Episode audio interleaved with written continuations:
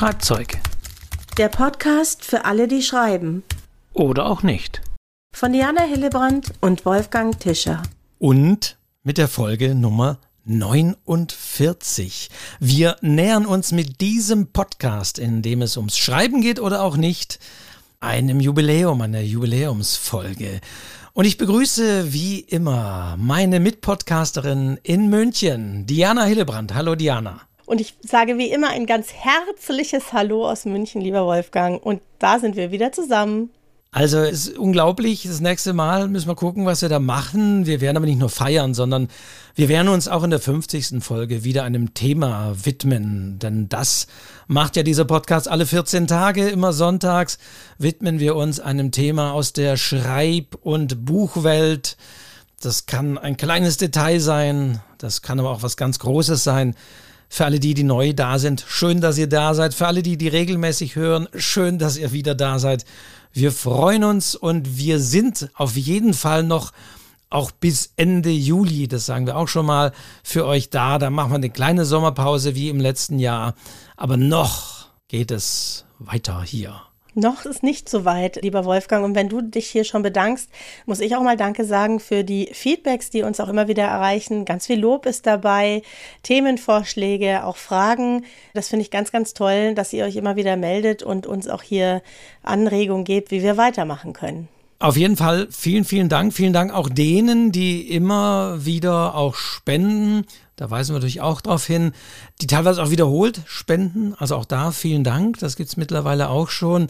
Also bin fast geneigt zu sagen, ja, ihr könnt tatsächlich auch mehrfach uns spenden. Wir freuen uns natürlich über diese kleine Anerkennung, die nicht sein muss, aber natürlich, ganz klar, freuen wir uns natürlich, wenn ihr da uns auch so ein kleines Bonbon gebt.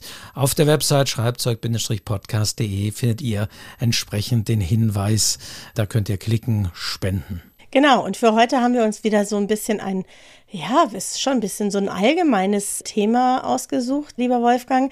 Aber es ist ein Thema, auf das ich oft in meinen Schreibkursen angesprochen werde ein fast schon philosophisches Thema, wenn man so will. Ja, und in der Tat, was man immer wieder hört, und wir werden gleich ein bisschen vielleicht auch mutmaßen können, von wem man was hört. Aber es ist, kann ich mir vorstellen, auch etwas, was jemand hört, der Kurse gibt zum Schreiben. Nämlich es soll gehen tatsächlich um Talent versus Handwerk oder Handwerk versus Talent oder was immer man vorne dran stellen möchte. Aber ich kann mir wirklich vorstellen, Diana, dass einige sagen werden, also ja, sie unterrichten Schreiben, aber so, so richtig so richtig muss man es ja schon irgendwie können, sonst hat es ja auch keinen Zweck. Oder Frau Hillebrand?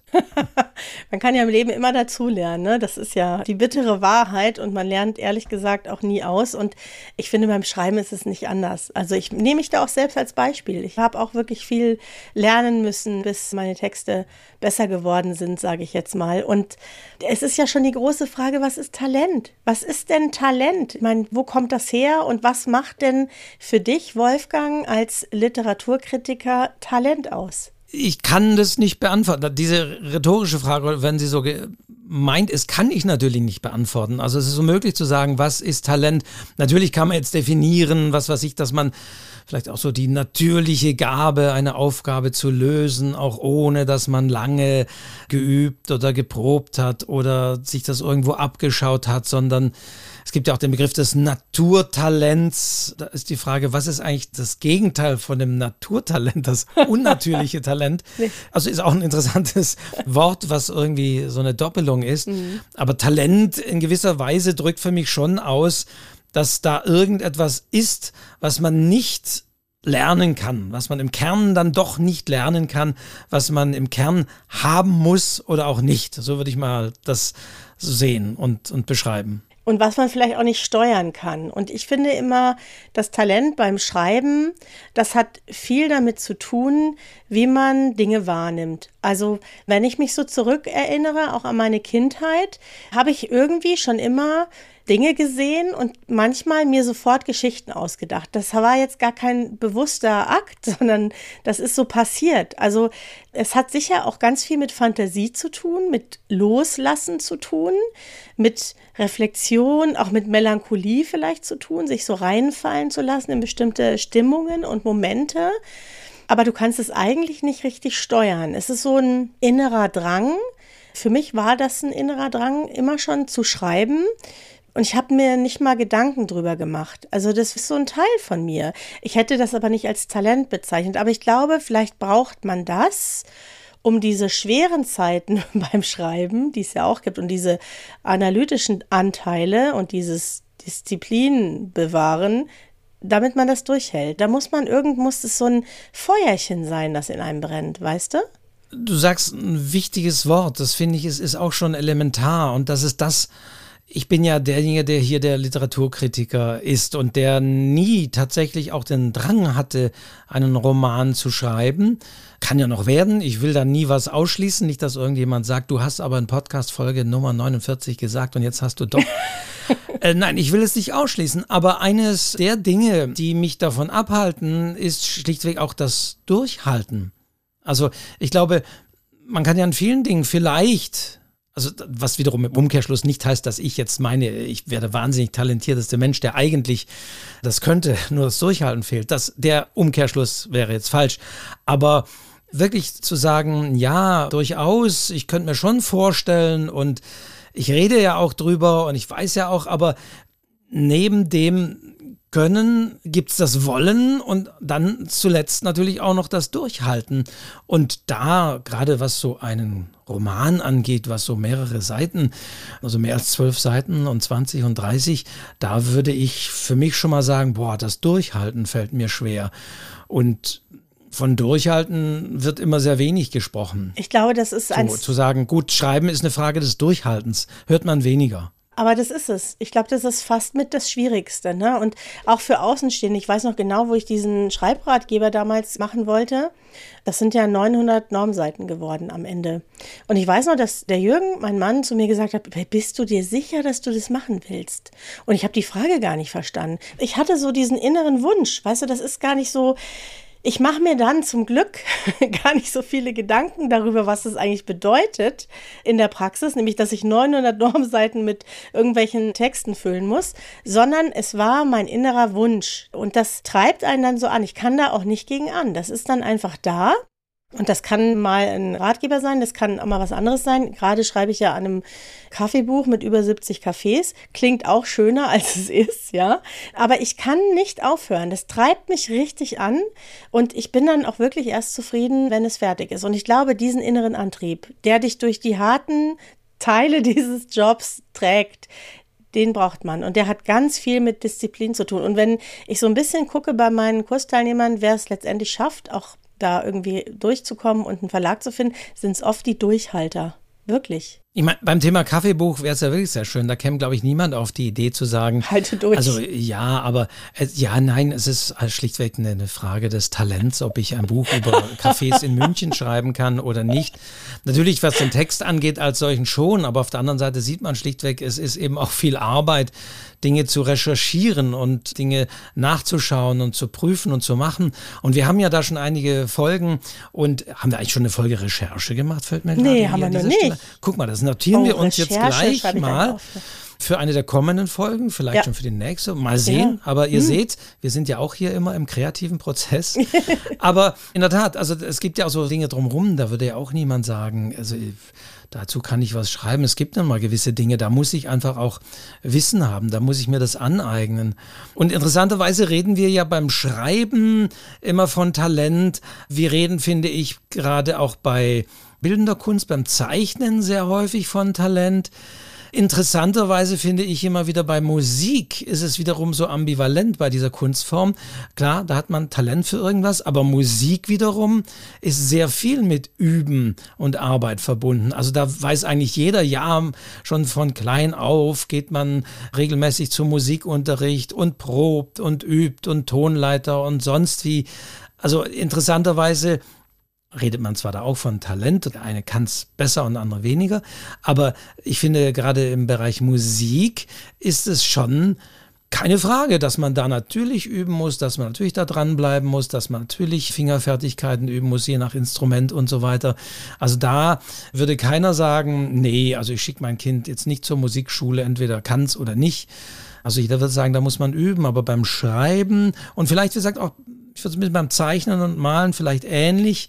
Da stellt sich immer die Frage, kann man das wirklich trainieren? Kann man zeichnen? Kann man malen dann wirklich trainieren? Oder brauche ich dafür Talent? Also wie gesagt, ich glaube, das Talent ist vielleicht so der Urkeim, dass du überhaupt damit anfängst. Es gibt ja ganz viele Leute, für die wäre das das allerletzte, irgendeine Geschichte zu schreiben. Es gibt so viele Leute, die zu mir sagen, ey, ich würde niemals auf die Idee kommen, irgendeinen längeren Text zu schreiben. Das ist für mich ganz schlimm. Ja?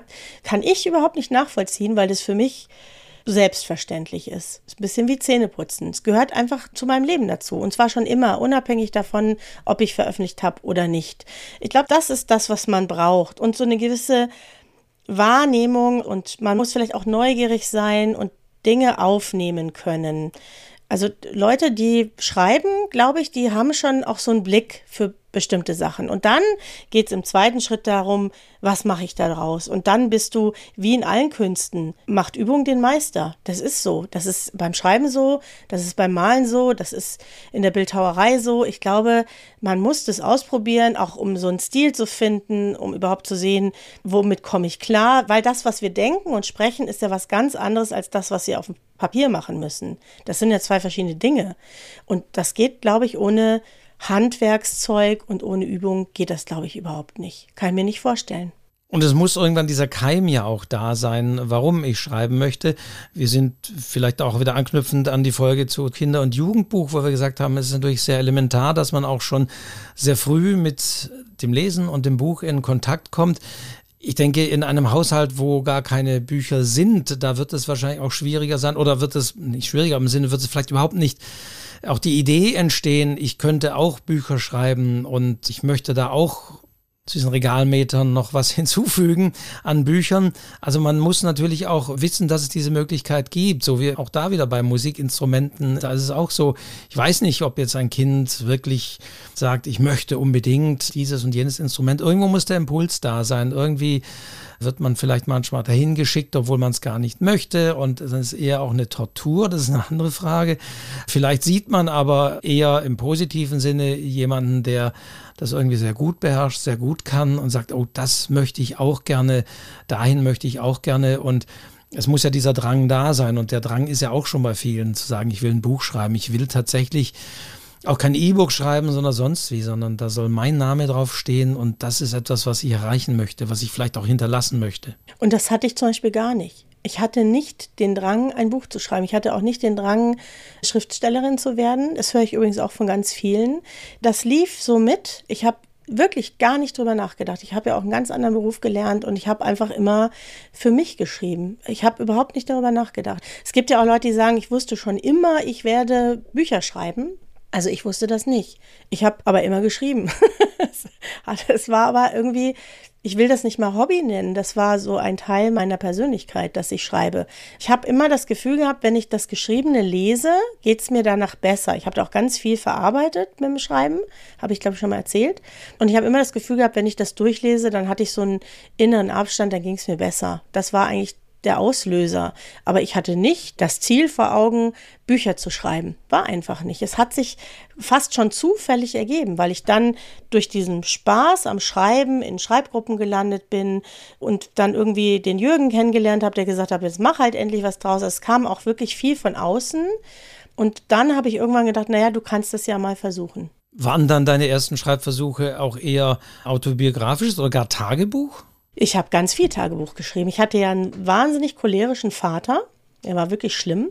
Und immer wenn er mich geärgert hat, habe ich das in mein Tagebuch geschrieben, aber als Gedicht, weil das war so meine Geheimsprache. Weißt du, das hat er nicht verstanden. Er hat durchaus auch da mal reingelesen und damit der nicht versteht, was ich meine, habe ich alles sozusagen verborgen. Und für mich war es aber natürlich klar. Und das habe ich über Jahre in meiner Kindheit gemacht. Das war wirklich meine Therapie, glaube ich, mit vielen Sachen auch umzugehen. Und das war ganz viel Tagebuch und aus den kleinen Gedichten wurden Geschichten und aus den Geschichten wurden längere Erzählungen. Und es hat mir immer irgendwie gut getan, mich irgendwie mit meiner Umwelt, Dinge, die mich bewegen oder mich ängstigen oder mich froh machen, zu schreiben. Ich habe auch übrigens alle meine Beziehungen mit Männern immer per Brief beendet. Das mache ich aber inzwischen nicht mehr. Aber ich habe tatsächlich auch immer so Abschiedsbriefe geschrieben, weißt du so. Liebesbriefe, aber eben auch den Schlussstrich habe ich auch schriftlich dann.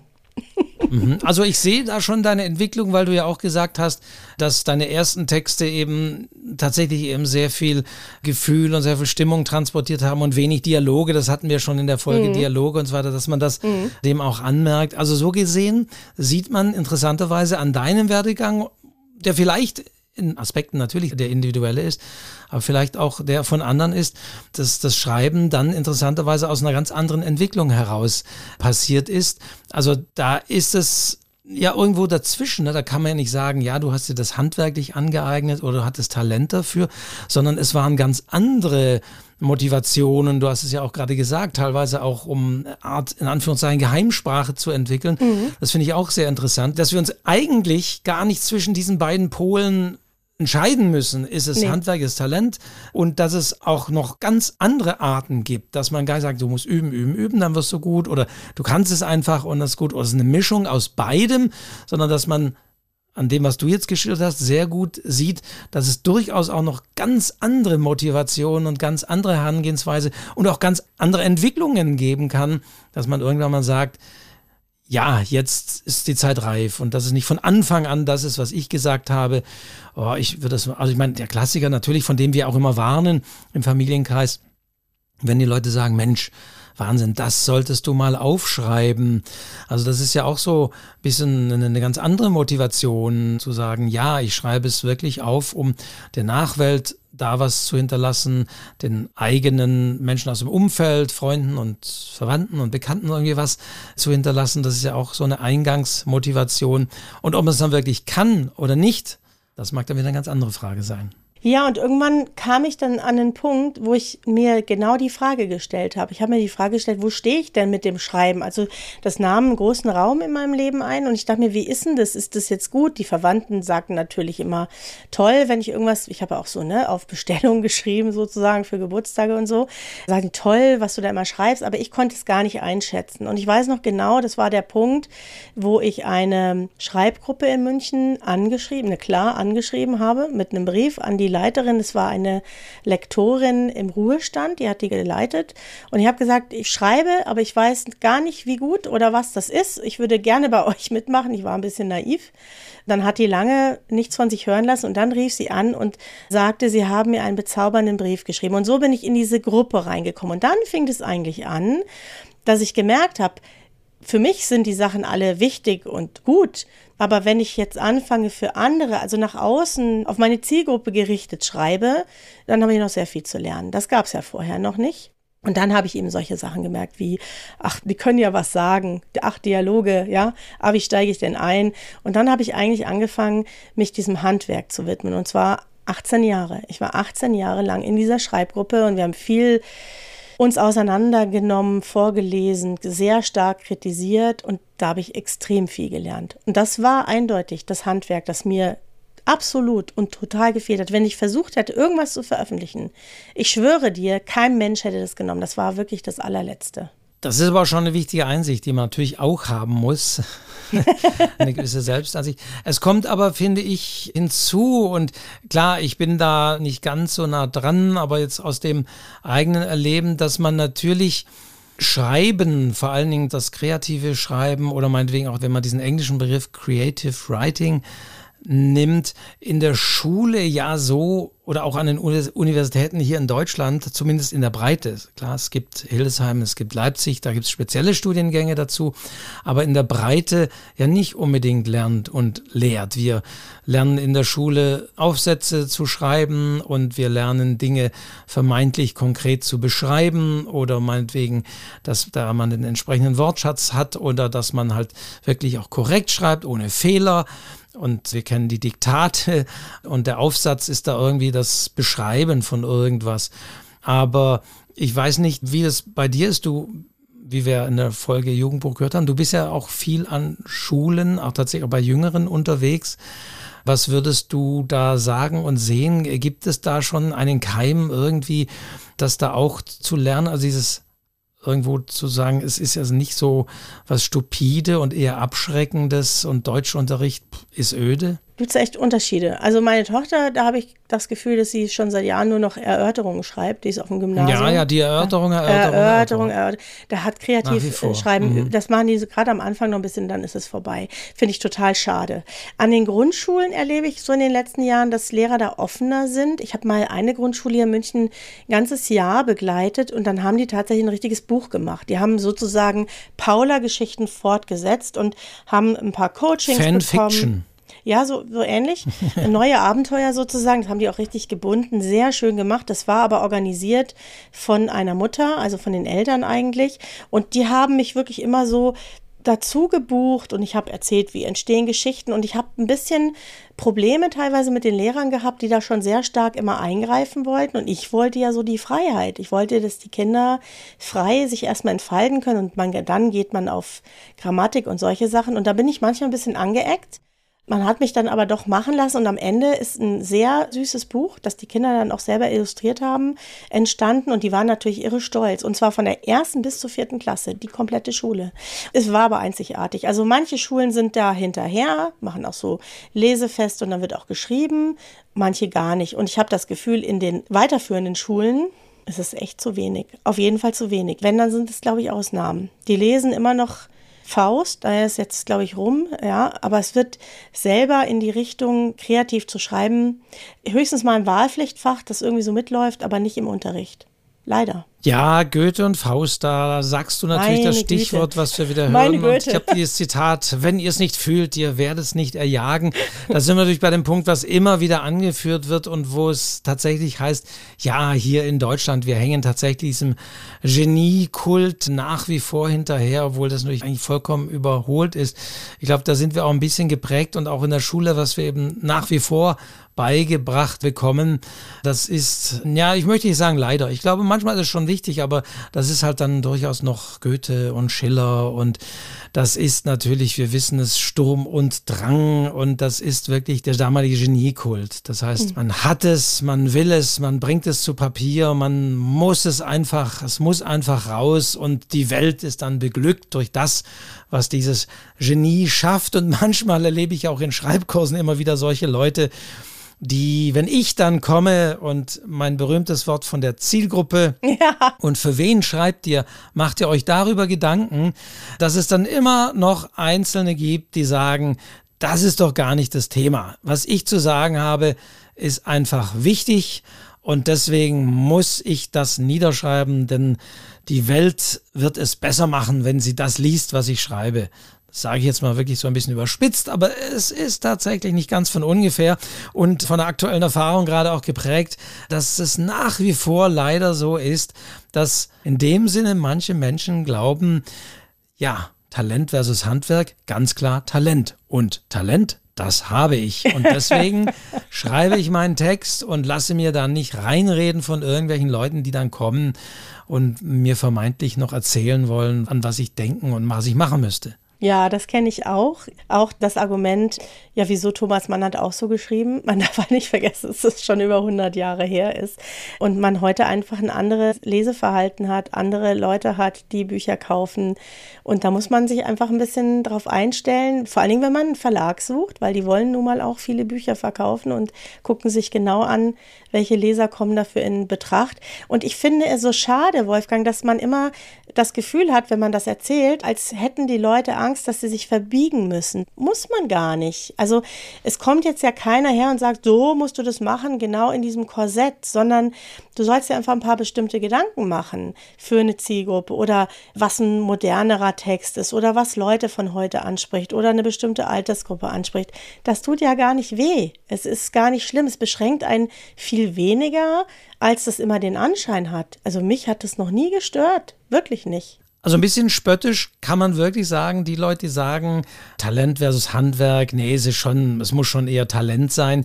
Ja, die entweder das so als Verbiegen sehen, wie du es gerade sagst, mhm. manchmal aber auch das gar nicht wollen. Also zu sagen, ich möchte eben nicht, und Handwerk heißt ja, dass man da auch, was man traditionell sieht, in eine Lehre geht und was übt und erstmal klein anfängt und bisschen zu den Großen auch aufschaut und von denen was erklärt bekommt und man ist zunächst mal der, der nicht viel kann und so langsam kommt man dahin, bis man irgendwann nach vielen, vielen, na nicht vielen, vielen, aber nach ein paar Jahren sein Gesellenstück dann fertig hat.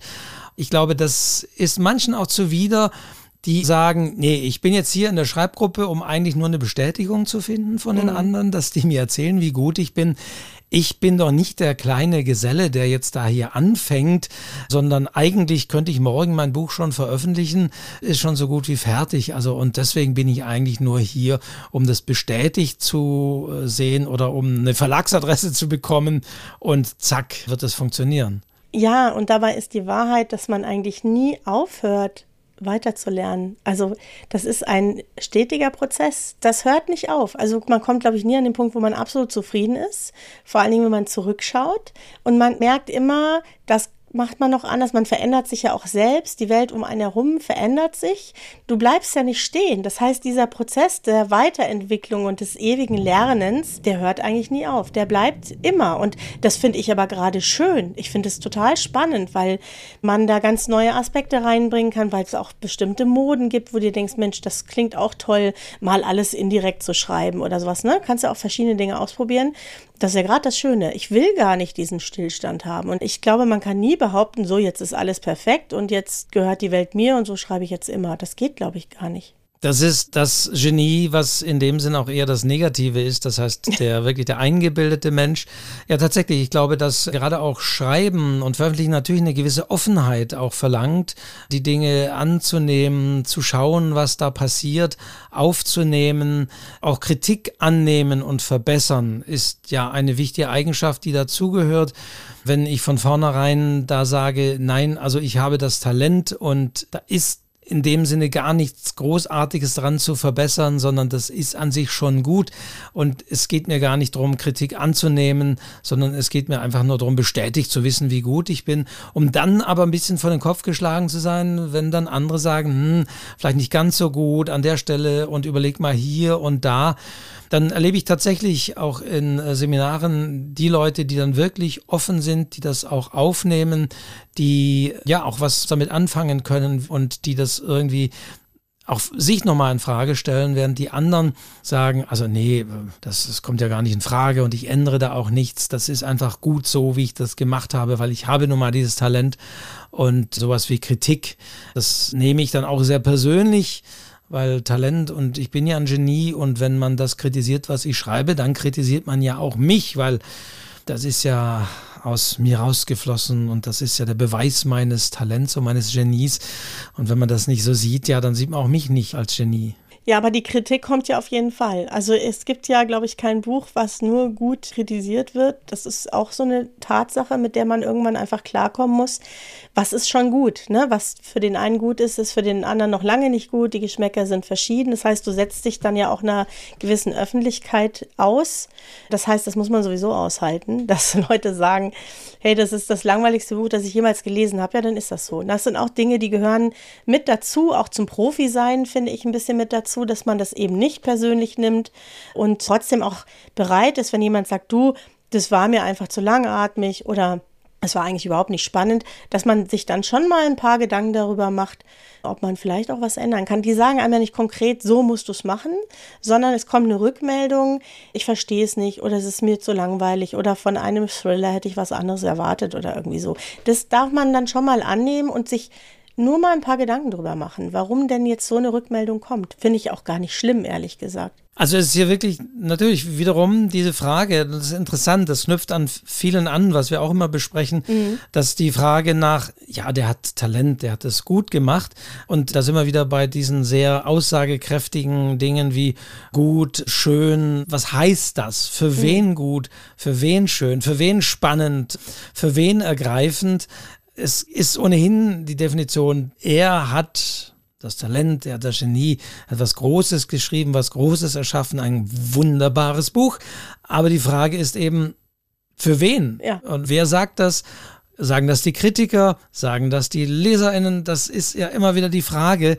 Zwischen diesen Polen bewegen wir uns ja auch immer, zu sagen, wer bewertet denn jetzt das Talent? Und was macht das Talent aus? Ist es jetzt wirklich das sage ich jetzt bewusst auch als Kritiker, so eher der analytische Blick des Kritikers darauf, wie ist das gemacht, wie ist das gebaut, ist das gut konstruiert, sind da doppelte Böden drin, sind da entsprechende, ja auch andere Dinge, die ich rein oder rauslesen kann, oder sind es auf der anderen Seite eben vielleicht, wobei ich das nicht so schwarz-weiß gegenüberstellen möchte, aber sind es vielleicht auch eher Dinge, wo ich sagen kann, Text ist eben dann gut, wenn er das Herz anspricht, wenn er emotional irgendwie die Leserinnen und Leser packt und eben weggeht von diesem intellektuellen Analysieren, das ist ein guter Text oder ein schlechter Text. Die Frage, und zwischen diesen Polen bewegen wir uns ja auch immer sodass die Frage eben, wer hat welches Talent, ist auch mal die Frage, für was habe ich eher das Talent, so Intellekt versus Gefühl, was intellektuell sehr gut aufzubauen, sehr gut zu konstruieren, dass wirklich diejenigen, denen das gefällt, sich dann da begeistern dafür. Oder habe ich eben eher das Talent, auch etwas eher gefühlvoll aufzuschreiben, hinzuschreiben. Also selbst das ist ja schon die Frage. Ja, und ich finde, vor allen Dingen hat doch jeder Stärken und Schwächen. Also jeder, meistens, wenn die Leute in so einem Schreibkurs landen oder schreiben, dann haben sie auf jeden Fall einen Bezug dazu, sonst kommt man eigentlich nicht auf den Gedanken. Ich würde auch nicht auf den Gedanken kommen, irgendwas mit Mathe zu machen. Also da ist ja schon was da und dann stellt man fest, bestimmte Sachen kann man richtig gut, die gehen einem leicht von der Hand. Da hat man vielleicht auch ein gewisses Talent, ist so eine Stärke.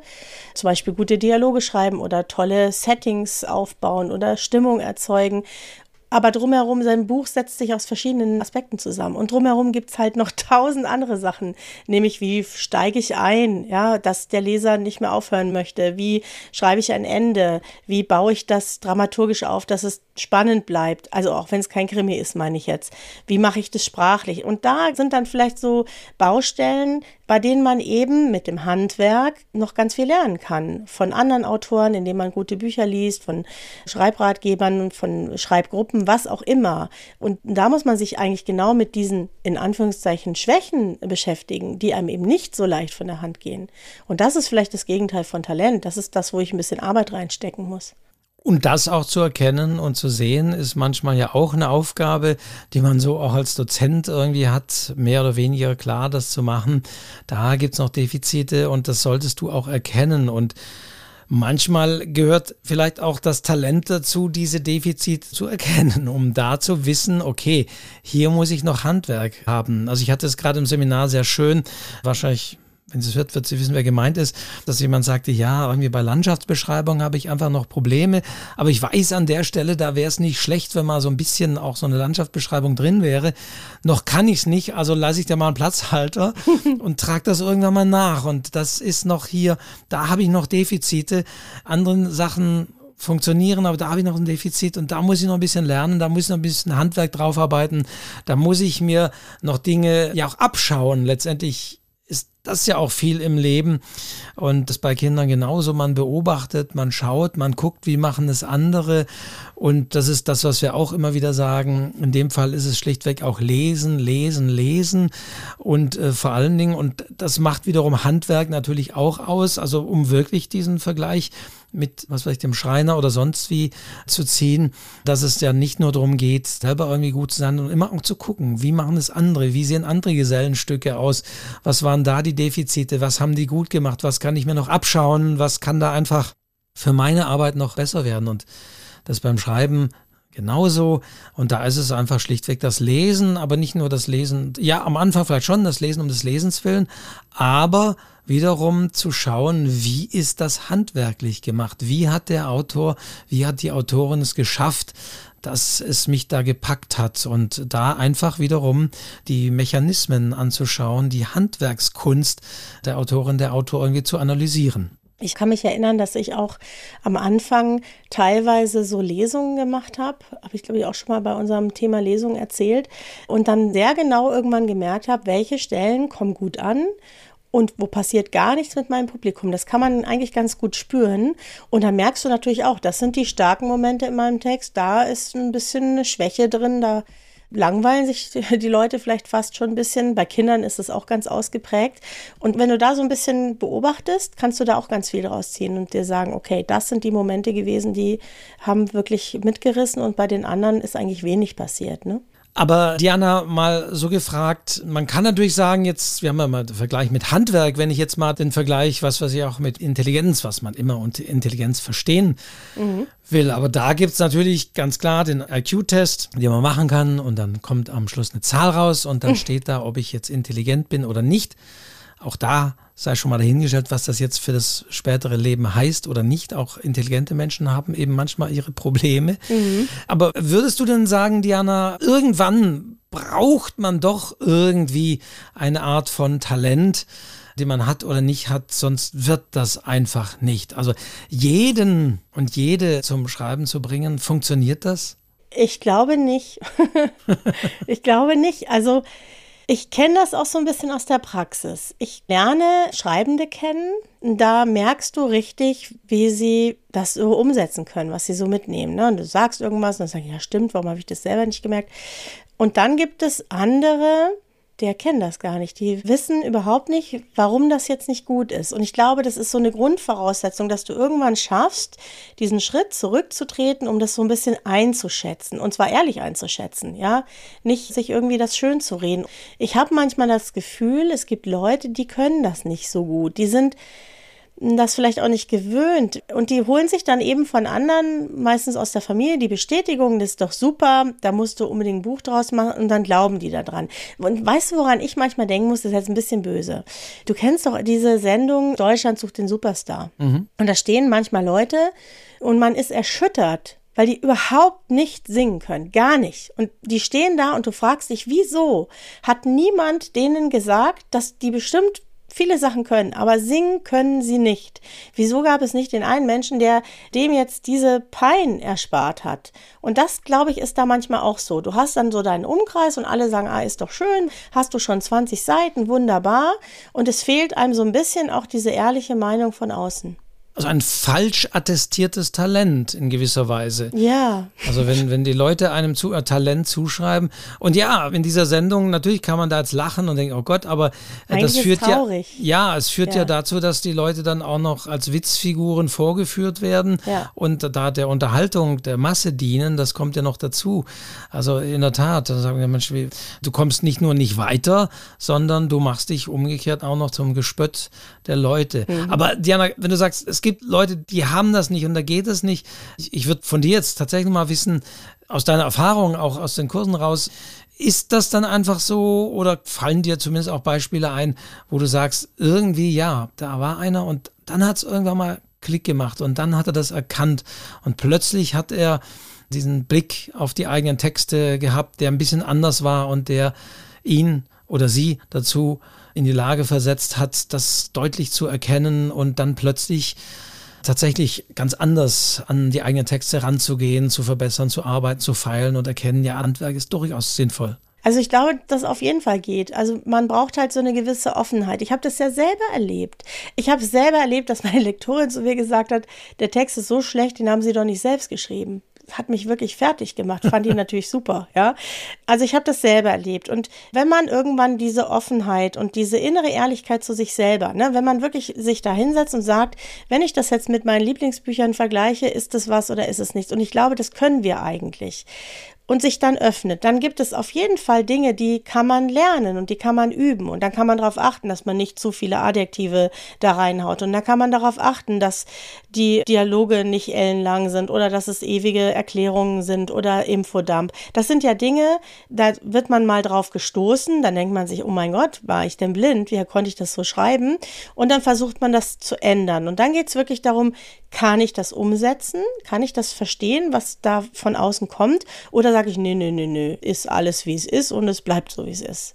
Und die werden natürlich sich textlich nicht sehr viel weiterentwickeln und die anderen, die fangen dann an und dann sagen mir manchmal Leute, hey, ich höre deine Stimme, wenn ich ein Adjektiv schreibe oder ich habe ja so ein lustiges Wort, wenn ich pilchere, ne, wenn es zu kitschig wird. Und das merke ich jetzt selber. Und ich glaube, an dem Punkt kann man wirklich kommen mit Übungen, dass man selber merkt, das ist jetzt noch nichts. Und dann macht man sich vielleicht gleich eine Markierung hin und weiß schon, das ist noch nichts, da muss ich noch mal ran. Das ist echt Übungssache. Bisweilen und hin und wieder erlebe ich auch, dass in Seminaren auch noch ganz andere Talente entdeckt werden, was jetzt Textarten und Textformen angeht. Also wie auch immer. Also tatsächlich Ich sage das jetzt mal als Beispiel. Im Self-Publishing-Seminar sitzt jemand drin, der wirklich davon überzeugt ist, jetzt hochliterarische Texte, also nach dem Motto, Hansa und Surkamp haben mein Talent nur noch nicht entdeckt, deswegen mache ich halt mal Self-Publishing. und man erläutert dann, nein, also ja oder ja, natürlich, du kannst alles veröffentlichen im Self-Publishing, aber die Frage ist natürlich, nehmen es die Leute wahr? Und wird das wahrgenommen. Man zeigt denen dann die erfolgreichen Titel und das sind natürlich eher Genre-Titel, das sind natürlich eher abschreckende Dinge.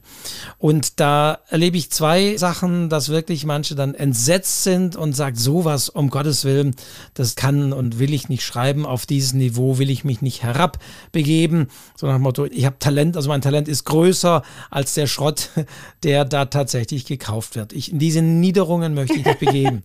Also ich möchte sozusagen sozusagen nicht da mir Gedanken machen.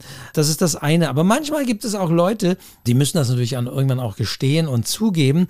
Aber manchmal gibt es auch Leute, die sagen, du, ich habe da dein Seminar besucht und ich bin da auf die Idee gekommen und ich habe ganz neue Genres entdeckt und ich habe wirklich entdeckt, kann man durchaus ja mal sagen, ja, hey, hier da erotische Geschichten funktionieren und ich hätte nie gedacht, dass ich sowas schreibe, aber plötzlich habe ich gemerkt, ja, das funktioniert, das geht und das ist ein gewisses Handwerk in gewissen Dingen. Erotische Schreiben übrigens auch noch wieder ein Thema, was wir auf unsere Liste mal noch setzen Stimmt, müssen. Ja. Wir notieren heute noch ein paar Themen mit. Ja. Ihr seht also en passant, wir wollen von euch da draußen immer Themen, aber wir merken so nebenbei, also es, es wird noch nach der Folge 50 da kommen noch, wird noch ein paar andere Dinge geben. Also ja, die dann auch auf andere Ideen, also die buchstäblich, wenn man so will, ihr Talent nochmal ganz andere Textarten oder ganz andere Dinge entdecken durch so ein Seminar. Und das finde ich eben auch spannend und das finde ich auch interessant, dass also auch das passieren kann. Ja, und es ist übrigens auch ganz wichtig, dass man irgendwann einen Moment hat, in dem man erkennt, in welchem Genre, in welcher Richtung man schreibt. Also ganz ehrlich, ich weiß ganz genau, dass ich vermutlich niemals hochliterarische Texte schreiben werde. Die lese ich aber gerne, ja. Aber ich bin, ich schreibe einfach andere Sachen. In mir sind andere Sachen und ich finde das auch überhaupt gar nicht schlimm. Ich kann das auch so aussprechen. Ich käme nicht auf die Idee, das zu machen, weil es nicht das ist, was ich schreibe. Und da muss man einfach auch erkennen, was ist der eigene Stil, wo liegen die eigenen Stärken, was ist das, was man normalerweise schreibt. Wenn ich jetzt anfangen würde, das zu versuchen, das kann ich dir jetzt schon sagen, das würde nicht funktionieren. Das wäre immer irgendwie gewollt, es wäre unnatürlich und es käme nicht aus mir heraus. Das heißt, ich habe ja immer so eine Leichtigkeit, so eine Flapsigkeit eigentlich schon fast in meinen Texten und es zieht sich durch wirklich durch meine Ratgeber, durch meine Geschichten ist immer das Gleiche, ja. Das ist meine Art zu schreiben und das kann ich so für mich annehmen. Deswegen muss ich jetzt auch nicht traurig sein oder Dingen hinterherrennen, die einfach nicht in mir sind. Das heißt ja nicht, dass ich das nicht toll finden kann und lesen kann, aber ich schreibe es halt nicht. Genauso wie ich mit Sicherheit nie brutale Thriller schreiben werde. Das ist mir so fern. Das ist überhaupt nicht mein Ding. Ich sollte einmal eine Krimi-Kurzgeschichte schreiben für die TV. Ich habe mir fast den Finger gebrochen. Ich habe es nicht hingekriegt. Sonst fällt mir alles so leicht. Und ich habe gesagt zu dieser Lektorin, du, das ist nicht meins. Ich müsste so hinkonstruieren und mir erstmal überlegen, was ich da für eine Geschichte bastle. Und dann lasse ich das einfach bleiben. Und das ist auch eine wichtige Erkenntnis. Ne? Das hat vielleicht auch was mit Talent zu tun. Das Talent, sich selber einzuschätzen. In manchen Augenblicken ist das manchmal auch schade, dass kommt auch vor, nochmal zum Thema des, des Erkennen, das eigene Talent auch für gewisse Textarten oder für eine gewisse Art zu schreiben zu erkennen, dass ich hin und wieder Leute in meinen Schreibkursen sitzen habe, die haben ganz klar so eine Vorstellung von dem, was sie wollen. Die sind vielleicht durchaus offen, die diskutieren das auch, aber die Richtung, in die sie wollen, die ist durchaus da schon festgelegt.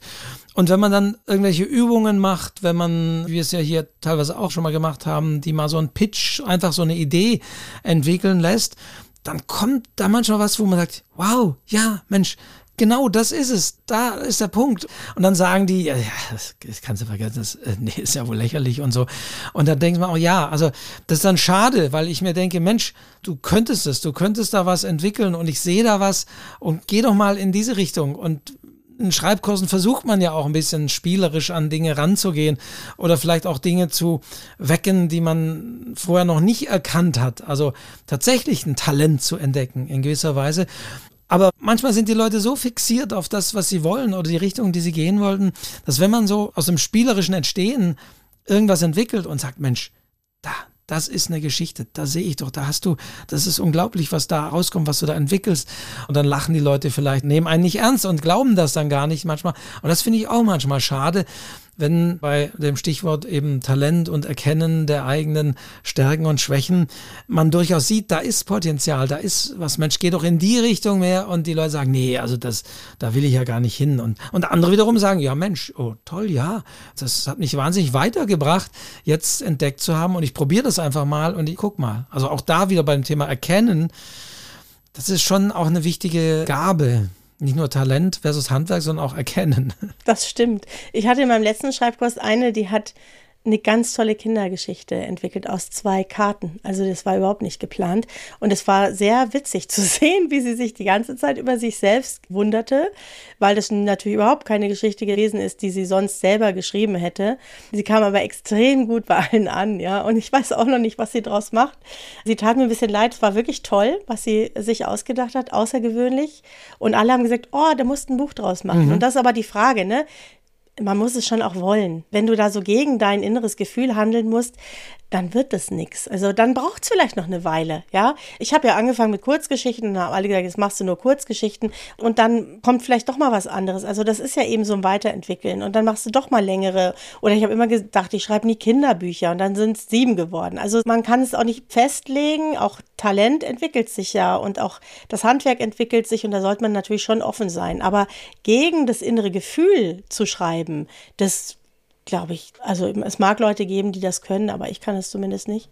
Ja, irgendwo sind dann auch Grenzen, dass man mhm. für sich selbst vielleicht schon ein Buch oder eine Art von Text sieht und sagt, boah, das ist klasse und das sind, aber man erkennt, dass diejenige oder derjenige das so gar nicht sieht oder einfach da einen anderen Blick auf das hat und deswegen, ja, in gewisser Weise gilt da auch wieder ein bisschen das Durchhalten, nicht nur so einen langen Text überhaupt zu schreiben und dran zu arbeiten, sondern manchmal auch durchzuhalten, bis irgendwann so die Erkenntnis für irgendetwas kommt oder sich eben weiterzuentwickeln in eine Richtung und zu sagen, jetzt komme ich von dem weg und jetzt gehe ich in diese Richtung oder jetzt versuche ich es doch tatsächlich mal, obwohl das irgendwie ein ernstes Thema war, das vielleicht durchaus ein bisschen anders anzugehen, um wiederum einfach entsprechend die Leute da in den Text zu ziehen.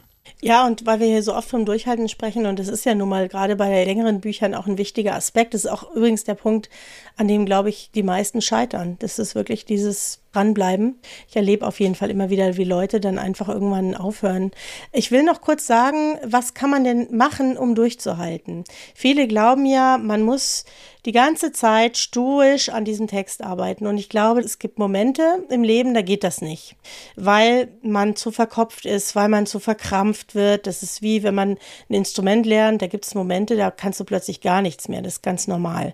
Und je mehr man sich darauf fokussiert und sich das Leben schwer macht, umso schwieriger ist es. Und ich glaube, Durchhalten hat auch damit zu tun, sich vielleicht ein Konzept zu machen und auch mal so ein Ding eine Weile zur Seite zu legen, vielleicht sogar was anderes zu schreiben. Ich schreibe zum Beispiel fast immer zwei Sachen parallel. Wenn mich das eine so nervt, dass ich gerade irgendwie nicht mehr weitermachen kann, dann weiß ich, es gibt immer noch was anderes. Es gibt immer noch irgendwo eine Kurzgeschichte oder irgendeine Idee oder irgendwas, an dem ich sonst schreiben kann. Und das hilft mir manchmal aus dieser Misere.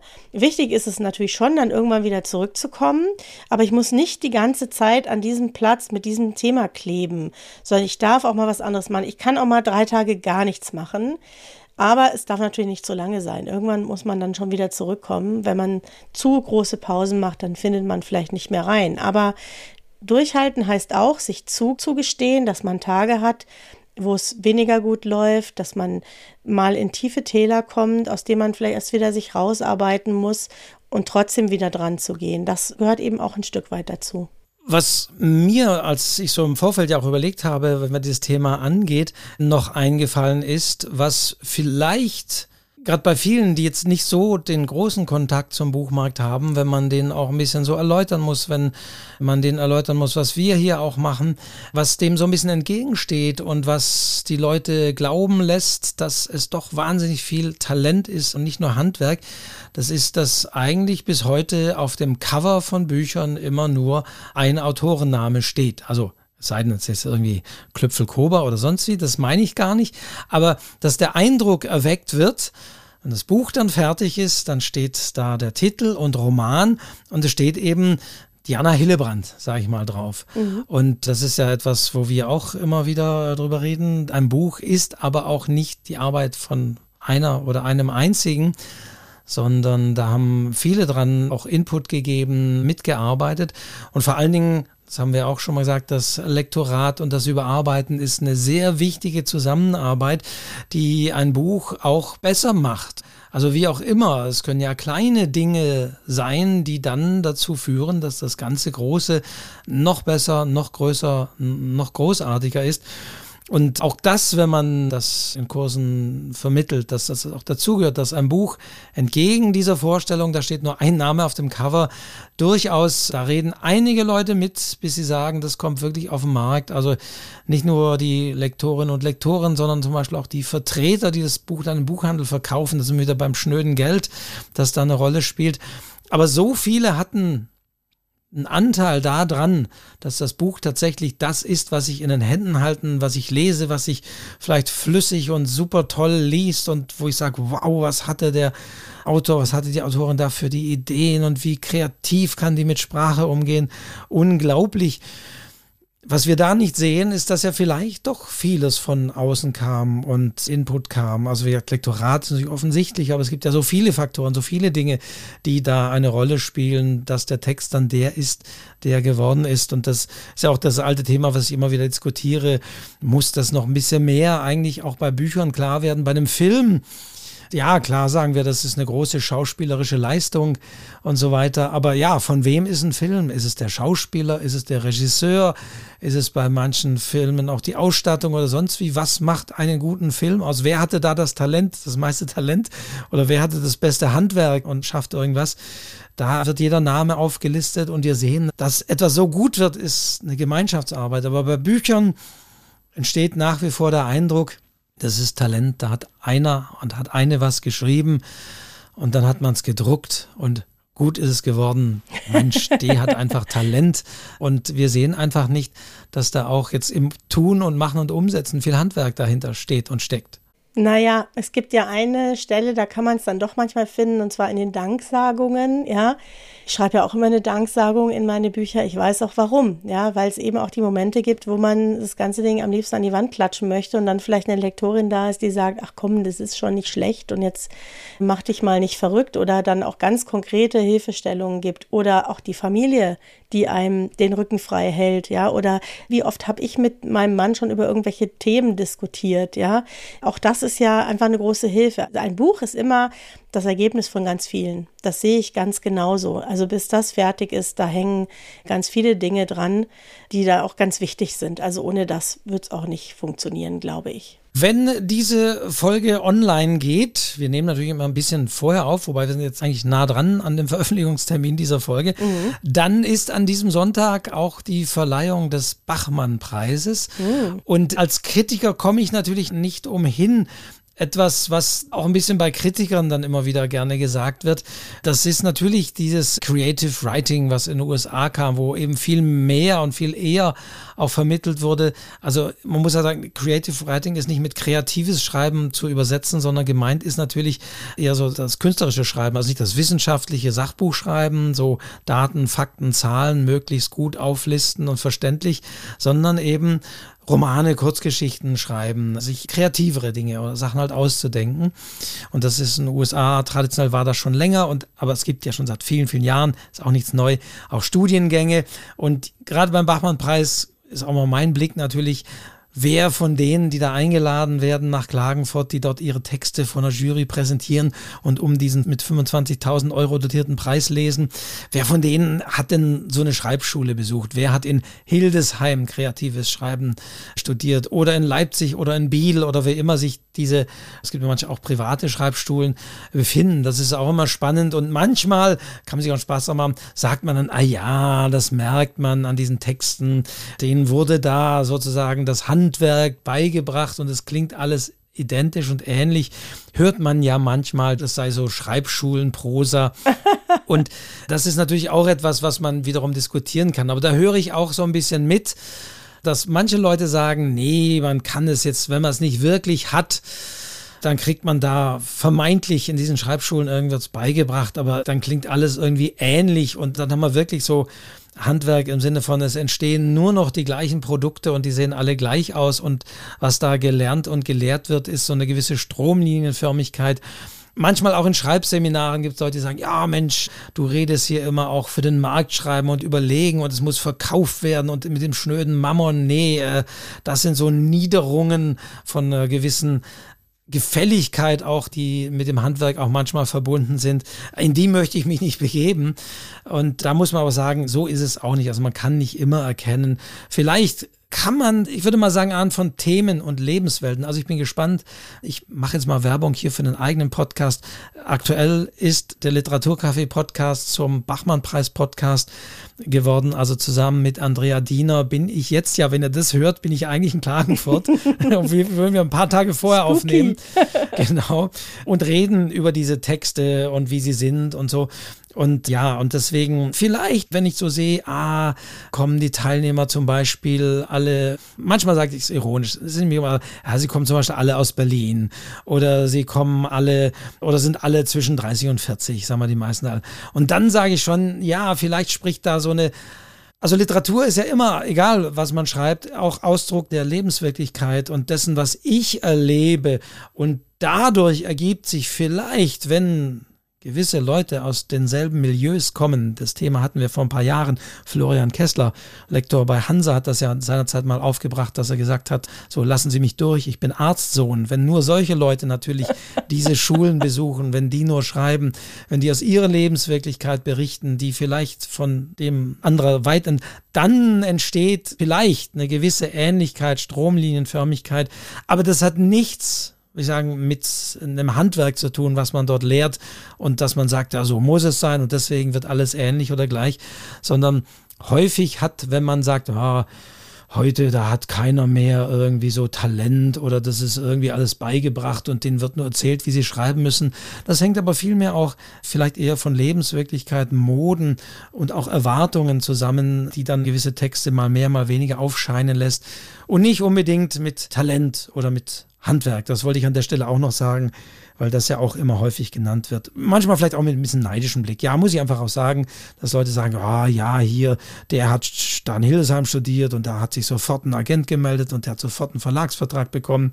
Aber ich schreibe eigentlich ja viel besser, ich habe viel mehr Talent, aber bei mir sieht es keiner.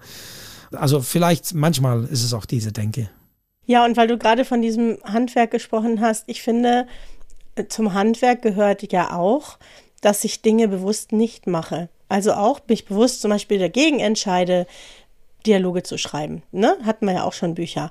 Also ich kenne das alles, ich habe das gehört, ich habe mich damit auseinandergesetzt, ich habe verschiedene Dinge gehört und ausprobiert und ich beschließe für mich in diesem Buch es aber ganz bewusst anders zu machen. Das ist ja auch Handwerk. Handwerk heißt ja auch, dass man in Anführungszeichen Regeln, die es ja beim Schreiben vielleicht oder auch vielleicht nicht gibt, bricht und sagt, nee, ich versuche es jetzt aber mal ganz anders. Ich mache jetzt ganz was anderes. Ich fange von hinten an, ich fange von der Mitte an, mein Buch muss man drehen. Man kann ja alles Mögliche ausprobieren. Aber Handwerk ist ja auch, ich weiß, was ich tue und ich weiß, warum ich etwas nicht tue. Und das finde ich immer auch ganz wichtig, auch um mal hier für die Schreibschulen zu sprechen, dass wenn man das alles weiß, und dann diesen Farbkasten hat und sagt so, ich nehme aber nur einen Teil daraus und das mache ich außerdem noch ein bisschen anders. Und man weiß und sieht ja auch, dass natürlich die Bücher, die dann irgendwie was anders machen, was Neues, eben diese Regeln mhm. brechen, da sind die dann, die dann mediale Aufmerksamkeit haben und sagen, oh, endlich mal ganz was Neues und darauf hat die Welt gewartet und boah, was für ein Talent ist da neu geboren. Ja. Und im Grunde genommen basiert, so das Talent. Runter, basiert es auf das Brechen der handwerklichen Regeln. Ja, und das ist ja auch toll und es macht auch Spaß, weil das kannst du natürlich nur, wenn du das hast. Sonst kannst du nichts brechen, weil du weißt ja gar nicht, was du tust. Das ist ja dieser bewusste Umgang dann damit, ja. Und dann vielleicht das Talent zu haben, etwas ganz anderes draus zu machen. Hey, das ist jetzt aber eine schöne Kurve, die wir hier kriegen, gerade Wolfgang, ne? Ja, ja, in der Tat. Also deswegen, ich habe es ja eingangs schon mal angedeutet, jetzt haben wir es nochmal ein bisschen schöner spezifiziert, sodass man wirklich sagen kann, es ist gar nicht so sehr die Frage Handwerk versus Talent oder manches, was als Talent erscheint, ist ein Brechen der handwerklichen Regeln und umgekehrt. Also wir sind weit davon entfernt und deswegen hoffe ich, dass wir jetzt in der Folge auch ein bisschen auch aufgeräumt haben mit diesem da steht das eine gegen das andere, sondern was manchmal so wirkt, das wäre das eine, ist durch was anderes bedingt. Und dazu kommt auch noch das, was du dankenswerterweise eben auch gesagt hast, die Motivationen und die Gründe, warum jemand irgendwann in die Öffentlichkeit tritt mit einem großartigen Werk. Das ist nicht immer nur Handwerk und das ist auch nicht immer nur Talent. Ja, ich finde, das haben wir jetzt sehr schön auf den Punkt gebracht. Also setzt euch dem aus, schreibt und wir nähern uns übrigens natürlich mit riesengroßen Schritten auch der viel gewünschten nächsten Schreibaufgabe.